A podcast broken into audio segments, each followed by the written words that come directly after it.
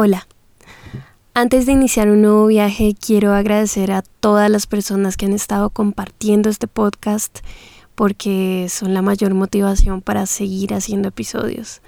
Así que me alegra que en estos momentos tan difíciles esto nos ayude a viajar. Aquí va, un nuevo viaje inmóvil.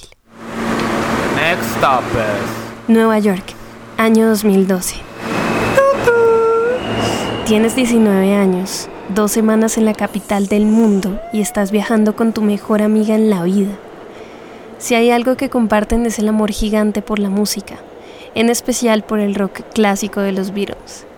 Sí, te sientes un poco mal de que sea un lugar común, pero es que aprendiste las primeras palabras de otro idioma con estas canciones. Los Beatles te suenan a domingo en la mañana. Ahora estás con tu amiga en la ciudad donde John Lennon pasó los últimos días de su vida. Ambas tienen la misión de turistear con 20 dólares al día. La estrategia consiste en buscar agua gratis y aire acondicionado. Andan y desandan cuadras con un morral lleno de comida y bloqueador solar. Hoy vienes a Strawberry Fields.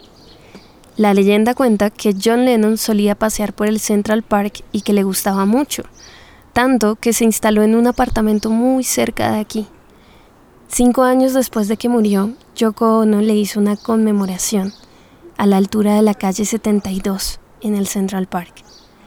Varios países enviaron plantas como regalo, abedules de Rusia, arces de Canadá, cedros de Israel y narcisos de Holanda. Nápoles envió un mosaico circular de rayos blancos y negros que apuntan a la palabra Imagine. Desde entonces, personas de todo el mundo vienen a dejar flores junto a este símbolo, vienen a conocer lo que John amaba.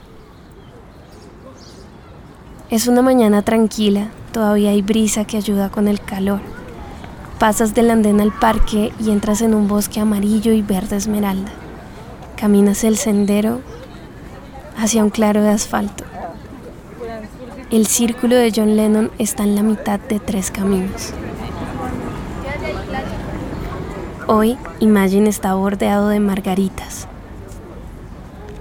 Te sientas en una banca junto al sendero y respiras.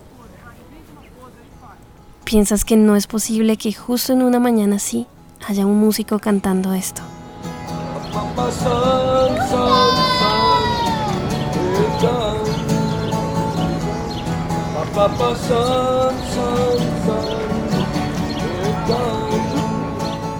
Quisiera que escuchemos la canción completa, pero no puedo porque, claro, jamás podría pagar los derechos de una canción de los Beatles para este podcast.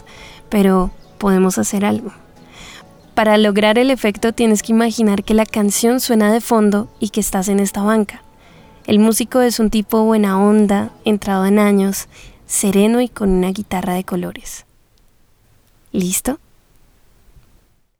Little Darling It's been a long, cold, lonely winter. Little darling, it feels like years since it's been here. Here comes the sun. Here comes the sun. And I say, it's alright.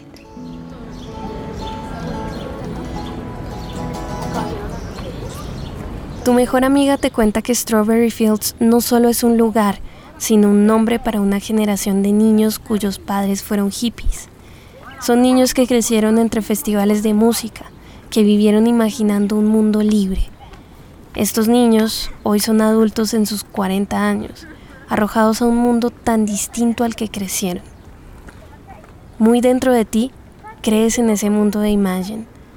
Caminas por el parque y en un prado encuentras arbustos con fresas diminutas aún después de todo este tiempo, alcanzas a ver un pedacito de lo que John amaba. Tu amiga se quedará en Nueva York y tú volverás al final del verano a casa. Siempre imaginarás un mundo que vive solo por hoy, igual que este nuevo viaje.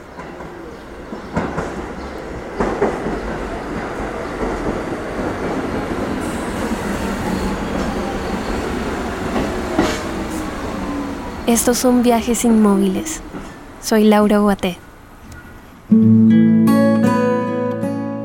Este episodio está dedicado a Carolina Uate, gracias al apoyo de Nilson Cajamarca y a la amistad de Jane Ochoa. Quiero agradecer a Maru Lombardo por ser mi oyente confiable y a los Naked por crear el arte de este podcast. La música que escuchamos es del Mad Tree. Quiero invitarte a que no perdamos el contacto. Si entras a la página de este podcast en Anchor, puedes dejar un mensaje de voz y estaré encantada de compartirlo en el siguiente viaje. También puedes escribirme en Twitter e Instagram con el arroba laurauate. Ayúdanos a suscribirte a este podcast y a compartirlo a más personas. Quién sabe, tal vez podemos estar cambiando el mundo sin saberlo. Bueno, es hora de volver a casa. Gracias por escuchar.